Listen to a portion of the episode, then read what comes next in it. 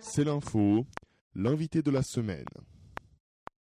Un invité très thématique euh, cette semaine puisque nous recevons euh, Cyril Grinspan. Bonjour Cyril. Euh, vous êtes euh, directeur du département ingénierie financière au pôle Léonard de Vinci, un pôle qui se situe à la Défense, hein, à Paris. Pour m'accompagner dans cet entretien, Mickey Monstre euh, en duplex. Bonjour Mickey. Bonjour. Alors Cyril Grunspan, vous êtes euh, donc le directeur de ce département ingénierie financière donc du pôle Léonard de Vinci et au sein même de ce département, vos étudiants euh, étudient les crypto-monnaies, la blockchain. On va donc euh, en parler avec vous dans cet entretien un petit peu exclusif un entretien qui sera un petit peu différent euh, de ceux que nous pouvons réaliser euh, sur C'est l'info habituellement. Cyril, depuis combien de temps vous vous intéressez à ces crypto-monnaies et plus généralement, qu'est-ce qui vous a fait euh, vous y intéresser? Alors, bah, par curiosité, j'avais découvert euh, le Bitcoin en fait euh, relativement tôt, mais je me suis pas penché dessus euh, concrètement. hein. La première fois, je devais être à travailler pour une banque d'investissement à Londres et j'avais découvert le Bitcoin à, travers les yeux des personnes qui travaillaient là-bas comme des traders qui présentaient euh, le Bitcoin comme une monnaie euh, pour euh, pour délinquants, pour terroristes, un peu le discours qu'on qu'on entend encore aujourd'hui. Et je je- j'avais vaguement ouvert le papier fondateur du Bitcoin et j'avais vu des maths, essentiellement des maths. Et j'étais un petit peu surpris de la réaction de rejet de certaines personnes, alors que pour moi, c'était finalement euh, des résultats de maths, plus ou moins. Alors bon, effectivement, appliqué à un problème particulier de transfert d'argent, mais pour moi, c'était... Enfin, ça, ne- méritait pas ce rejet-là. Alors voilà, c'est resté un petit peu comme ça euh, pendant, pendant quelques années jusqu'au jour, alors je ne sais plus exactement quel a été le déclic, il, y a dû en avoir plus- plusieurs, mais je me rappelle notamment d'un étudiant qui est venu dans mon bureau un jour et qui m'a dit euh, Monsieur, vous devriez regarder ça. Et ça, c'était c'était le Bitcoin. Et j'avais trouvé l'étudiant un peu gonflé hein, de de s'adresser comme ça à son professeur et lui conseiller de regarder une chose, hein, pour qui il est, lui, pour conseiller son prof. Eh ben, j'avoue qu'il avait raison. Voilà, j'ai fait ce qu'il m'a dit et j'ai regardé de plus près. Et effectivement, et je ne cesse de m'y intéresser euh, jour après jour. Voilà un petit peu l'histoire de ma relation avec euh, le Bitcoin. Donc, donc, ce qui vous intéresse, Cyril, ce sont avant tout les mathématiques derrière le Bitcoin.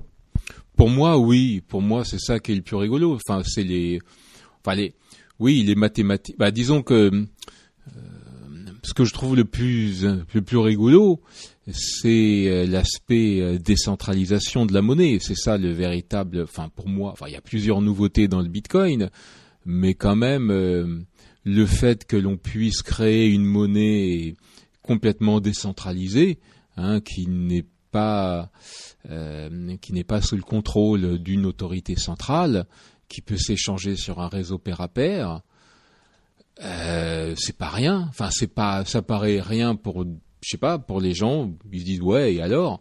Non, c'est quand même un problème très compliqué, très difficile, et il y a des maths qui permettent de le justifier. Et, euh, voilà, bon, c'est peut-être pas forcément des grandes maths, mais enfin quand même, il y a là un lien clair établi par euh, Satoshi Nakamoto entre euh, la théorie des probabilités et la, la, la, théorie de la sécurité en informatique.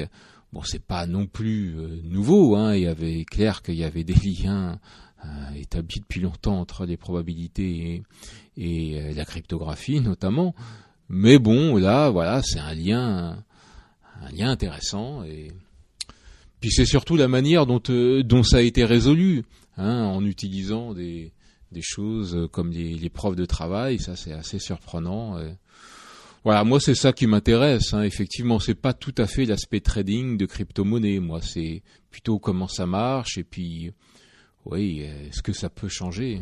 Alors Cyril, avant de rentrer vraiment dans le vif du sujet, je souhaiterais euh, que l'on voit ensemble, hein, avec vous, ce qu'est finalement la, blockchain, parce que on emploie beaucoup de termes hein, euh, un peu partout euh, dans les médias, sans forcément connaître l'exactitude de ces derniers. Donc voilà, on va peut-être rappeler ce qu'est la blockchain et puis ce que sont les, mineurs, hein, ces personnes qui peuvent écrire des nouvelles crypto-monnaies, si, si, si je ne m'abuse. J'avais l'habitude de dire la chose suivante en résumé euh, quand je vais encore quelques conférences euh, euh, sur le sujet. Euh, alors je disais quelque chose comme la blockchain, c'est euh, un réseau informatique pair à pair dans lequel personne ne fait confiance à personne et à travers lequel pourtant tout le monde a la possibilité de prouver sa bonne foi. Mais en vérité, c'est pas tout à fait ça. hein. C'est vrai que ça permet de résoudre un problème de confiance dans un système informatique, mais en fait, je pense qu'il faut en revenir aux, aux fondamentaux de la blockchain. Les fondamentaux de la blockchain, c'est, euh, ce sont deux articles écrits par des cryptographes euh, euh, américains au Bell Labs. Hein, C'était un, super institut de, recherche développant, le Bell Labs, qui a malheureusement disparu aujourd'hui. Et ils avaient eu l'idée euh, de créer euh, un serveur d'horodatage. En fait, le problème qu'ils avaient regardé à l'époque, donc c'était dans les années 90, c'était le suivant. Comment imaginer la vie d'un institut de dépôt de brevets dans un monde totalement numérique? Et alors le but, le but de cet institut, c'est qu'il il doit pouvoir délivrer des certificats de brevets aux personnes qui viennent déposer des logiciels euh, et que le certificat de brevet permette aux détenteurs de prouver l'antériorité d'une découverte si jamais quelqu'un vient et prétend avoir avoir euh, réinventé, avoir découvert quelque chose euh, de absolument neuf, ce, qui ne serait pas le cas. À ce moment-là, le premier, la première personne pourrait lui dire ah non monsieur, là vous avez réinventé la poudre, c'est moi qui l'ai fait avant vous et voilà la preuve. Voilà. Donc c'est un problème de cryptographe et euh, il a été résolu de la manière suivante. Ils se sont dit bah écoutez, voilà, c'est pas compliqué.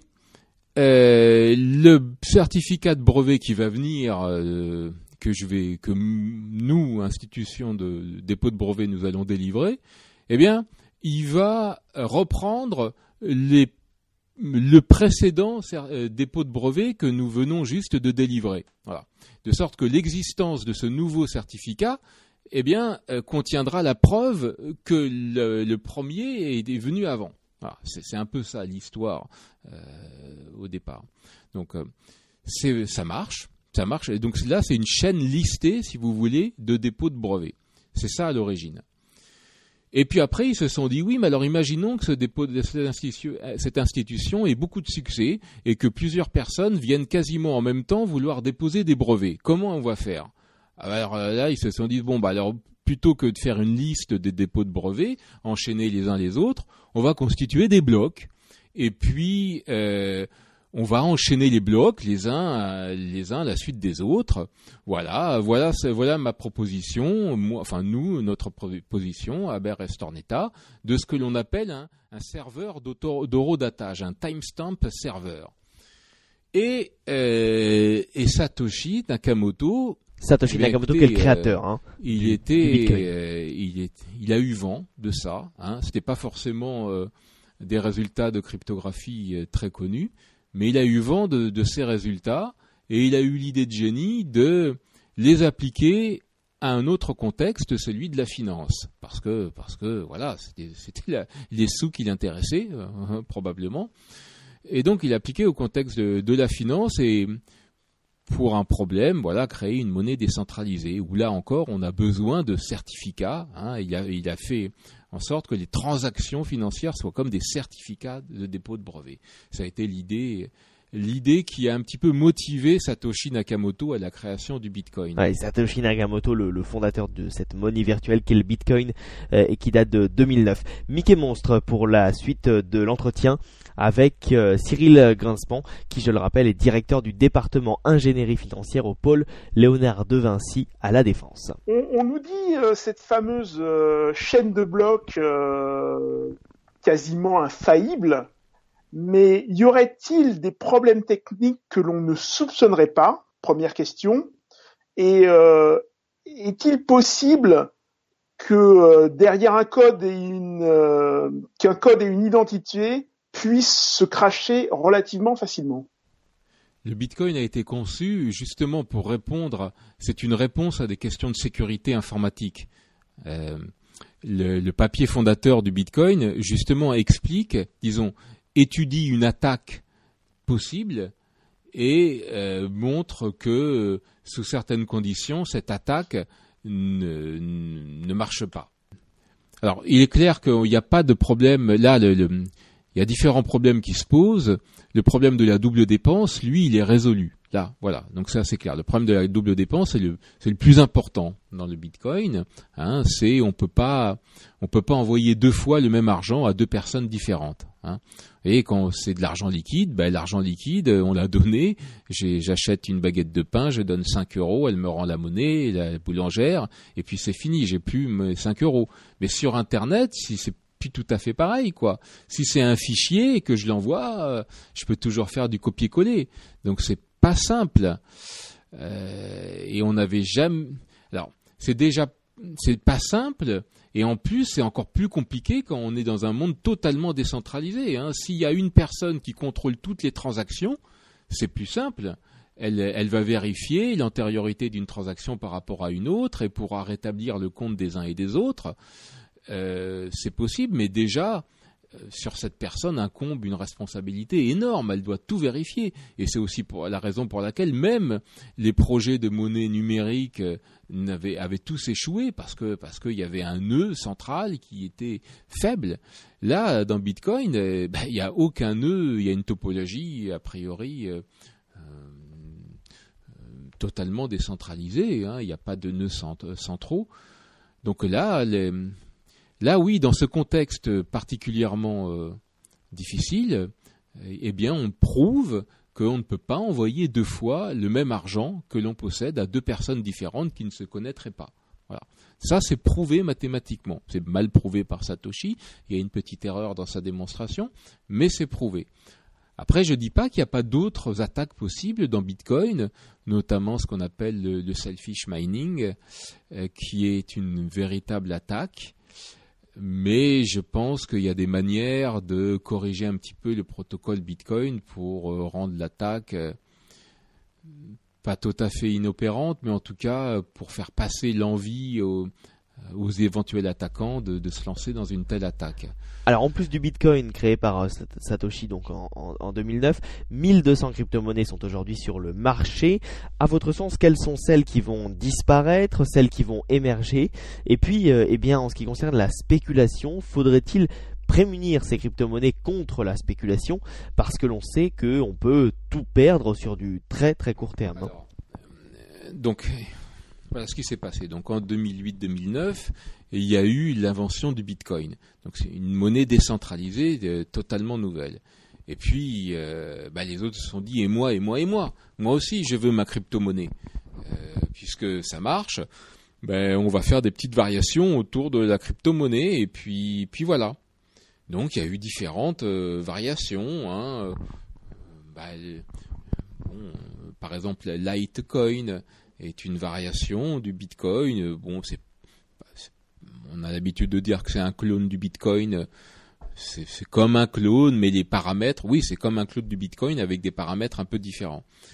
Euh, bon, alors je peux passer en revue quelques cryptos, mais le fait est que il n'y a pas véritablement de nouveautés théoriques dans toutes ces dans, dans toutes ces nouvelles crypto-monnaies quoi. Il y a il y a des changements entre elles, mais il n'y a pas la véritable révolution qu'il y a eu dans Bitcoin, à savoir l'invention des smart contracts, la, première forme matérielle de, smart contract qui avait été prophétisée par Nick Szabo.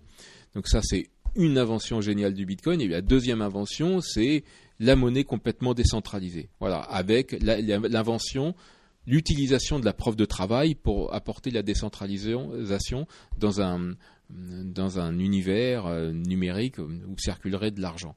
Donc ça, c'est deux inventions majeures. Il y a eu des nouveautés après, mais ça n'a jamais été, ça pas été révolutionnaire. Je peux prendre Ethereum par exemple, qui est la deuxième crypto-monnaie la plus populaire. Euh, Ethereum, bah écoutez, n'a fait que changer le langage de script qui permettent de rédiger les transactions à en fait à utiliser disons un langage de script plus euh, euh, plus populaire hein, puisque c'est un langage un peu ça s'appelle Solidity hein, qui ressemble un peu à des langages euh, disons enseignés à l'école comme des JavaScript par exemple donc plus proche des des personnes hein, qu'un langage de Bitcoin qui a été volontairement conçu pour être totalement rudimentaire pour des questions de sécurité. Hein. Et voilà. Donc Ethereum fait ça en changeant aussi quelques paramètres. Les blocs sont validés plus tôt. Bon, c'est pas tout à fait le concept de blockchain. C'est une petite variation avec un protocole légèrement soi-disant amélioré qui s'appelle Ghost. Euh, mais il n'y a pas de nouveauté quoi. C'est pas parce qu'on change de langage de programmation qu'on a qu'on a changé radicalement. Bon après il y a il y a tellement de marketing, d'aspects de communication des gens parce que après il y a y a, y a beaucoup d'argent autour de ça. Donc je comprends que la fondation Ethereum ait beaucoup et intérêt à expliquer que leur crypto-monnaie c'est la meilleure du monde, hein, et puis donnez-nous de l'argent et puis euh, voilà on va être grâce à vous encore plus riche, encore plus fort. Mais il n'y a pas de nouveauté scientifique réelle. Et aujourd'hui, au jour d'aujourd'hui encore, toute la recherche principale pour étendre les fonctionnalités de la crypto-monnaie se fait se font sur Bitcoin proprement dit.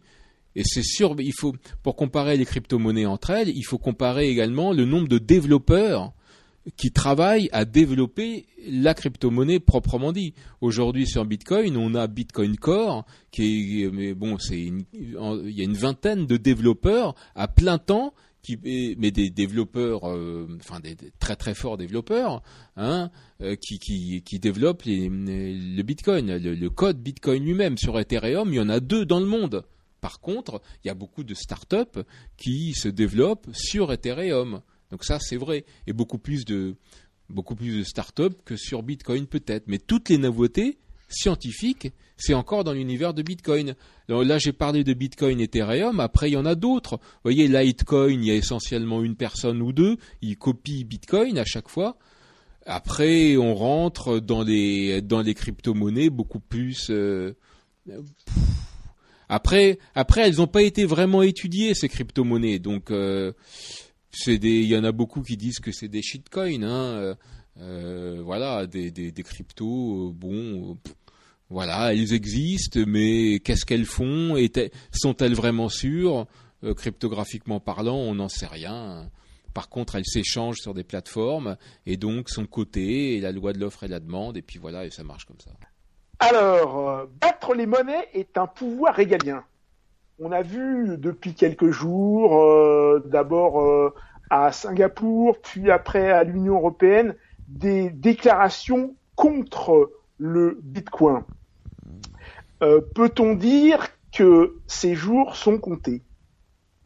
Non, ça, ces jours sont pas comptés. Ça, on peut pas empêcher quelqu'un de se connecter sur un réseau, de, prendre, de, de, télécharger euh, euh, des fichiers et puis de, vouloir devenir un nœud du réseau Bitcoin. Ça, c'est faire la chasse à ceux qui sont des nœuds Bitcoin. C'est vous à l'échec. C'est comme si vous voulez débrancher.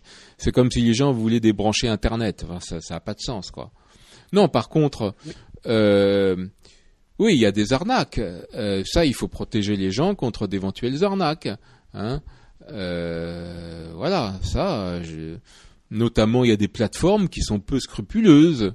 Hein. les gens envoient leur argent à des plateformes, sur des plateformes, et puis bah, les, plateformes ne conservent pas, ne conservent pas très très bien euh, l'argent des gens et puis se se font, ils se font hacker et puis les gens perdent leur argent ou bien c'est des plateformes qui, qui sont mal gérées. Euh, là, il y a des problèmes quoi.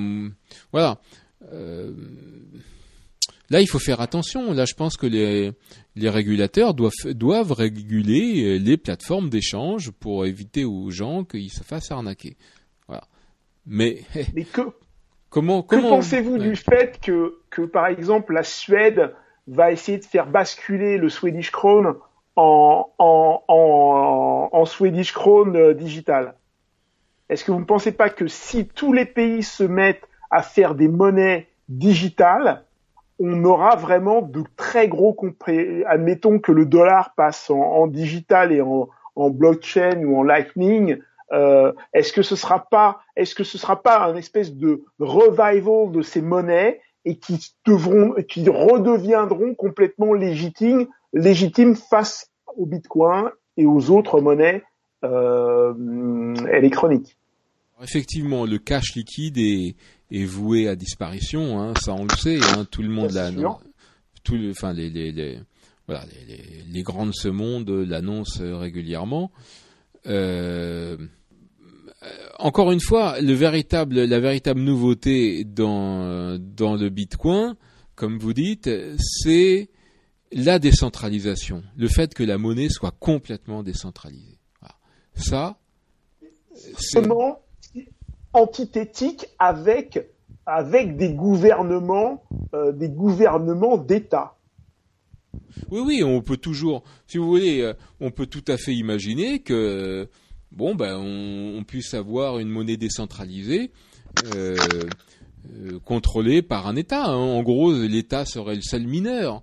Mais dans ce cas-là, si vous voulez, ça n'a aucun intérêt. La preuve de travail n'a aucun intérêt. Quoi, on peut cloner Bitcoin et puis euh, euh, et puis décider que finalement il n'y a qu'un seul mineur possible, c'est un tel ça n'a pas d'intérêt. La, preuve de travail, ça a été, c'est une idée géniale pour, pour, disons, pour créer la décentralisation dans un dans un système euh, informatique. Euh, Si le système n'est pas décentralisé, si vous cherchez un autre problème, bah il vaut mieux chercher une autre solution. C'est pas le blockchain, c'est une base de données très lourde. Hein. Euh, c'est pas euh, c'est pas la solution à tous les problèmes. Moi, je sais bien que les- les- la plupart des gens pensent blockchain maintenant, euh, n'importe quel problème, euh, blockchain. So- Le blockchain est la solution, mais mais mais c'est pas vrai. Hein. Surtout la plupart du temps, les problèmes que se posent les gens, c'est des problèmes très centralisés. Et là, euh, il y a probablement d'autres solutions à apporter que qu'une blockchain. Moi, je Pour- voilà. Cyril, Ouais. Cyril, pourriez-vous expliquer très très rapidement ce qu'est la preuve de travail? Alors, la preuve de travail, c'était euh, une idée, c'était un timbre numérique. Voilà. C'est une, euh, c'est un timbre. euh, c'est une idée qui a été avancée par. Alors j'ai, trop de mémoire là. Il y a, plusieurs cryptographes. À l'origine, c'était inventé par des cryptographes euh, américano-israéliens et euh, pour lutter contre le spam sur Internet. Voilà, euh, pour lutter contre le spam. Vous recevez plein plein de spam. Comment faire pour lutter contre le spam? Eh bien, ces gens ont eu l'idée suivante. Bon, bah écoutez, on reçoit du spam, très bien. Alors, pour euh, pour éviter le spam, c'est simple, on va faire payer l'envoi de courrier électronique.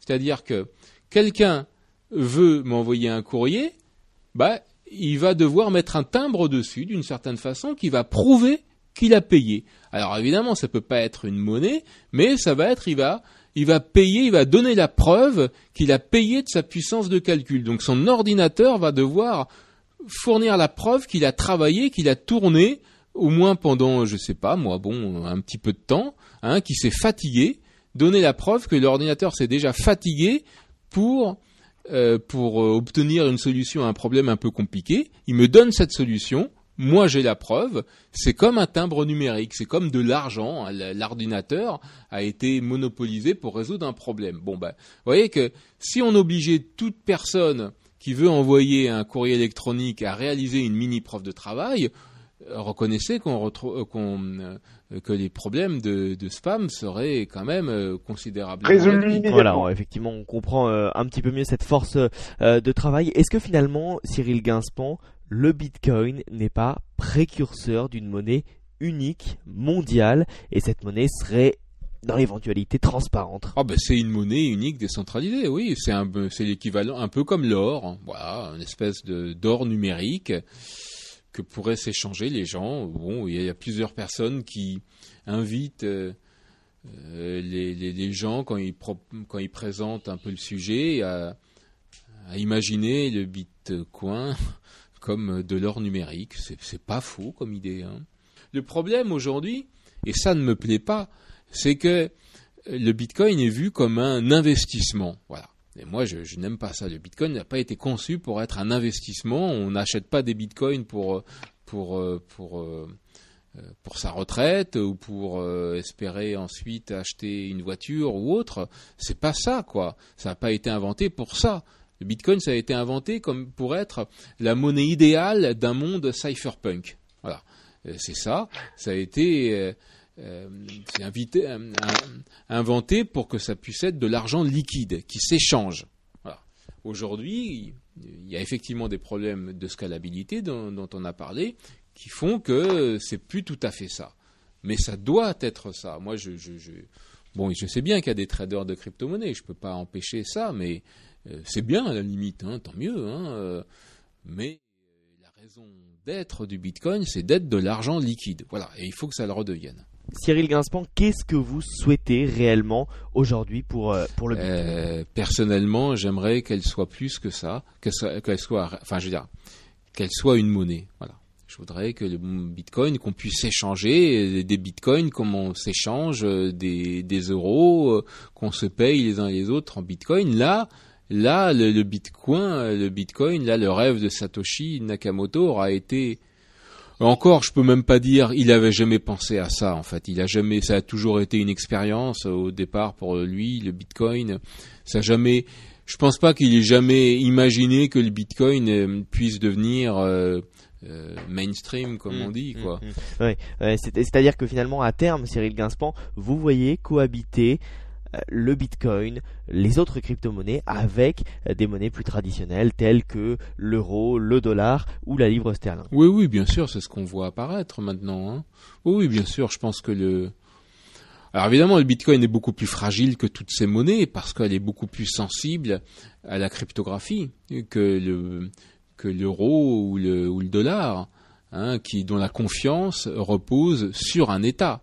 Hein, ou sur des gouvernements, sur, des sur des banques centrales plutôt que sur un gouvernement, sur des États, sur un sur des banques centrales. Là, le Bitcoin repose uniquement sur des algorithmes de, cryptographie, donc c'est c'est plus fragile, hein, mais ça donne un bel édifice. C'est vrai, c'est assez joli comme comme édifice. Et franchement, ça ne mérite absolument pas le rejet euh, que j'ai pu. Ouais, le, rejet, effectivement, euh, euh, de Warren Buffett, de Bill Gates, et puis il y avait la semaine dernière un rassemblement du G20 en Argentine où la plupart des pays ont déclaré, ou en tout cas se sont déclarés contre les, les crypto-monnaies.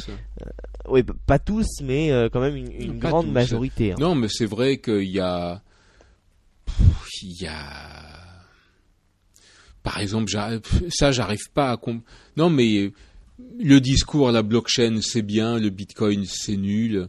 Qu'on n'aime pas la décentralisation. Hein. Je, quoi, je préfère que Internet soit décentralisé plutôt que dans les mains de, quelques groupes puissants qui puissent euh, gérer toutes nos données personnelles. Bah de même, euh, moi j'aime bien le fait qu'il y ait une monnaie qui soit décentralisée. Hein bon bah les gens aiment pas, bah voilà, ils n'achètent pas de Bitcoin, ils font autre chose. Enfin, je vois pas en quoi ça mérite le rejet de certaines personnes. Bah, c'est toujours pareil, il y, a toujours des pros et des cons, des contre. il y a toujours des pros et des contre. Alors, je vais vous poser une autre petite question. On va essayer de d'aller un peu plus loin. Malgré toutes les théories, euh, la monnaie, même si elle est électronique, est-ce qu'on n'est pas toujours dans un système capitaliste 3.0 ou 4.0 où on a toujours les mêmes inégalités malgré le fait que tout le monde dise que Bitcoin c'est génial. Oui, il y a effectivement. Hein, euh, donc le Bitcoin a été conçu comme une monnaie idéale dans un monde cypherpunk, comme je disais tout à l'heure. Si et, et, si je disais ça, c'est parce que effectivement c'était un problème euh, posées par des cypherpunks et, qui euh, sur lesquelles beaucoup de personnes se sont interrogées et se sont plantées beaucoup parce que les réponses proposées ne, ne, marchaient pas. Euh, donc c'était un vrai problème de cypherpunk résolu par Satoshi Nakamoto. Mais effectivement, de Satoshi parle pas beaucoup de politique quoi hein, dans, dans ses messages électroniques. Oui, le seul message à caractère politique que j'ai pu trouver chez lui, c'est que Milton Friedman, donc l'idéologue du, ah. euh, du, du, disons du libéralisme et euh, l'idole des, des, de beaucoup de gens euh, libéraux, souvent des républicains américains, disons déjà, je imaginez ce qui pourrait ressembler à un Bitcoin. Voilà. Hein, donc le, il y a effectivement un courant de pensée ultra libertaire américain, mais libertaire de droite, quoi, hein, du courant Friedman, qui est derrière le Bitcoin. Et c'est aussi l'une des raisons pour lesquelles ben, les Américains et Trump là sont pas sont pas violemment opposés au Bitcoin comme peut l'être, euh, peuvent l'être euh, certains pays, euh, disons, bah, autoritaires comme européens ou alors Hong Kong, Singapour. Oui, mais il y, a des pays autoritaires comme le Venezuela hein, où, le Bitcoin est, totalement interdit. On peut aller en prison. Hein. Après, bon, en Chine, c'est pas très clair.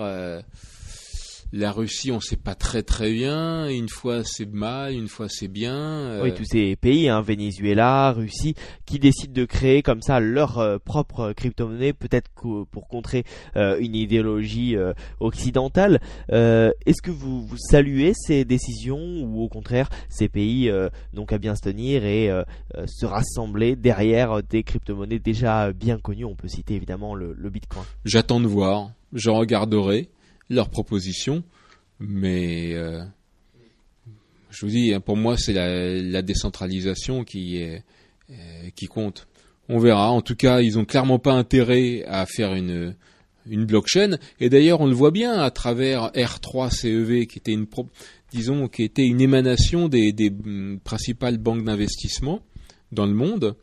Euh, qui il y, a, deux ans. En fait, ça a été, euh, c'était un peu ça finalement le début du buzz euh, blockchain. Il y a eu il y a deux ans des grandes banques d'investissement qui sont réunies et ont créé une association qu'ils ont été intitulée R3CEV. Et le but annoncé était de prendre le meilleur du Bitcoin au service de la haute finance, la finance de marché. Et c'est là que voilà, le meilleur du Bitcoin, c'est devenu la blockchain. Et le titre, donc concomitamment au fait que les R3CEV aient vu le jour, il y a eu cette fameuse une du, de, de la revue The Economist qui titrait Blockchain the Trust Machine. La machine a donné de la confiance. C'était un, un bon titre. Mais, mais, mais, il a suffi. Vous voyez que les R3CEV existent toujours. R3CV a embauché beaucoup d'anciens développeurs Bitcoin, pas tous, mais enfin certains, comme Mike Hearn, qui était assez, euh, assez charismatique, bon, et encore, et a produit, euh, R3CV a produit ce qui ressemble à une blockchain, mais qui n'est pas une blockchain. Donc, vous voyez, ils ont élaboré une solution qui n'est pas une blockchain. Donc probablement la solution retenue par euh, les banques centrales pour créer une monnaie décentralisée ne sera pas à base de blockchain. Et c'est normal. C'est normal, la base de données est beaucoup trop lourde. Et euh, la base de la, blockchain, en tout cas telle qu'elle été conçue par les crypto-monnaies, euh, est, lourde, mais elle a le mérite de de donner lieu à une monnaie décentralisée. C'est pas le problème des, banques centrales euh, qu'on connaît. Donc ils adopteront une autre solution très vraisemblablement. Oui, alors euh, bon, je connais la réponse, mais euh, est-ce que si on poussait un petit peu plus loin les mathématiques sur sur sur les, les crypto-monnaies et éventuellement sur la blockchain, est-ce qu'on pourrait arriver à de nouvelles mathématiques? Oh ben non, là je pense pas. Je remarquez, j'en sais rien. Hein. Je ne sais pas. Mais ça, on sait, y a personne ne sait alors. hein. Non, mais on peut pas savoir. Là, les mathématiques euh, du Bitcoin sont assez pauvres. hein. Après, les mathématiques que j'ai vues là sur IOTA, c'est beaucoup plus sophistiqué et, et c'est tellement sophistiqué que on c'est pas très clair quoi. La monnaie euh, IOTA là a été je je peux pas garantir, il n'y a pas de théorème derrière qui dit euh, ça marche point. Il y a des raisons qui font que ça marche. Donc des mathématiques intéressantes, mais euh, on n'invente pas de nouvelles mathématiques euh, pour résoudre les problèmes avec des crypto-monnaies. Je vois mal, je vois mal des nouvelles mathématiques qui puissent naître. Non, mais par contre, c'est quand même déjà pas mal, quoi. L'invention des smart contracts et les réseaux décentralisés et les, crypto-monnaies, ça mérite, euh, oh, je sais, ça, mérite euh, des, prix euh, en cryptographie, clairement, et en informatique, quoi. Enfin, il y a des prix en informatique et en cryptographie. Ça, c'est des inventions majeures.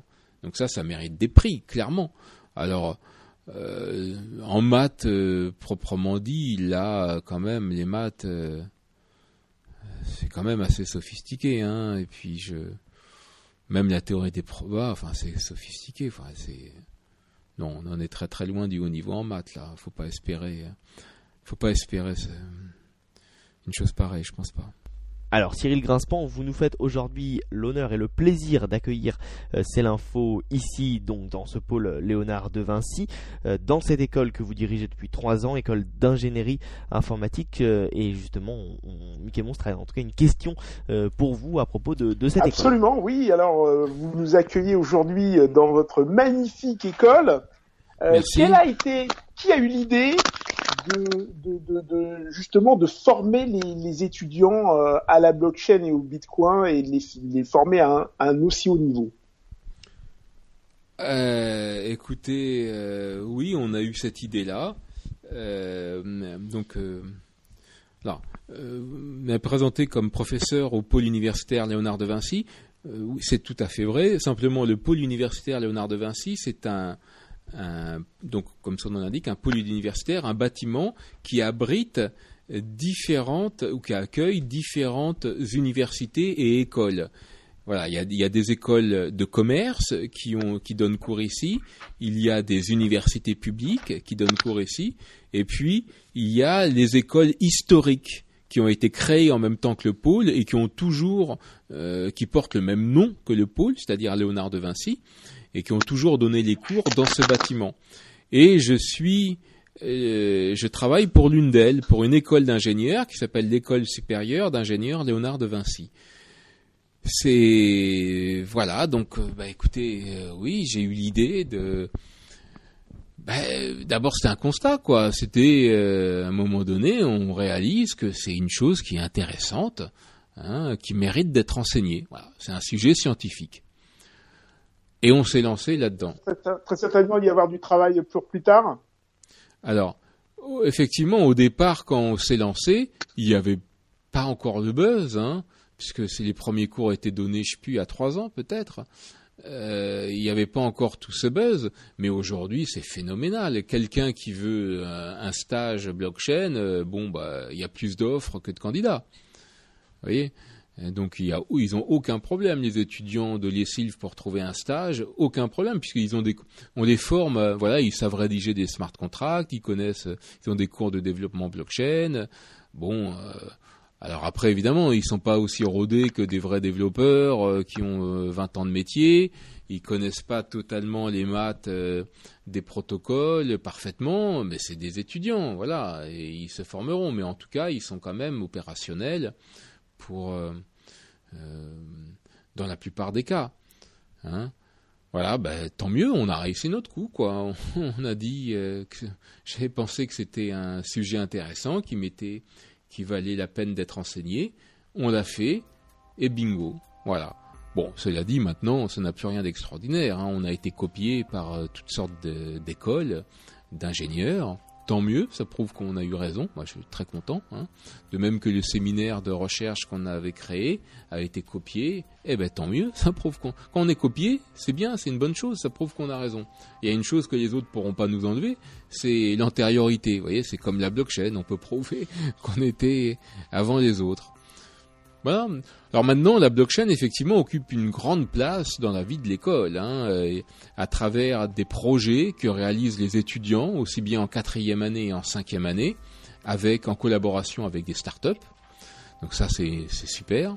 Il y a après des cours dédiés, des cours aussi bien en quatrième et en cinquième année, euh, voilà, par des professionnels. Toutes sortes de cours. Il y a une filière en fait, il y a une filière fintech. Voilà. Euh, on a créé euh, non seulement les premiers cours sur le Bitcoin et les monnaies numériques, mais on a créé également probablement la première option fintech, parce qu'il n'y a pas le Bitcoin et et euh, il n'y a pas que le Bitcoin dans la vie. Les fintech, c'est pas uniquement l'univers blockchain. Voilà, on a créé une option fintech pour former, dont le but c'est de former des, jeunes ingénieurs qui intégreraient ces startups innovantes qui euh, révolutionnent le monde du hmm. paiement en général, le monde de la finance, même encore plus généralement. Voilà. Merci, merci beaucoup euh, donc euh, Cyril euh, Grinspan de nous avoir accueillis dans ce pôle Léonard de Vinci, en plein cœur du quartier de Paris de la Défense, hein, directeur du département ingénierie et financière du pôle Léonard de Vinci. Merci également à Mickey Monstre d'avoir été en duplex avec nous pour cet entretien un petit peu particulier et un petit peu plus long que d'habitude.